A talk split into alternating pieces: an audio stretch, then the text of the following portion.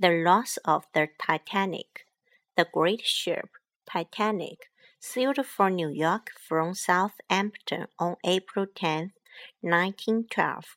She was carrying 1,316 passengers and a crew of 891. Even by modern standards, the 46,000 ton Titanic was a colossal ship. At that time, however, she was not only the largest ship that had ever been built, but was regarded as unsinkable, for she had sixteen watertight compartments.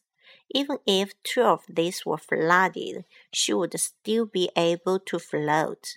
The tragic sinking of this great liner will always be remembered, for she went down on her first voyage with heavy loss of life. Four days after setting out, while the Titanic was sailing across the ice waters of the North Atlantic, a huge iceberg was suddenly spotted by a lookout. After the alarm had been given, the great ship turned sharply to avoid a direct collision.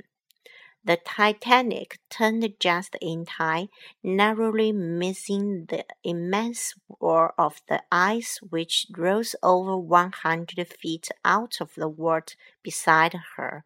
Suddenly there was a slight trembling sound from below, and the captain went down to see what had happened.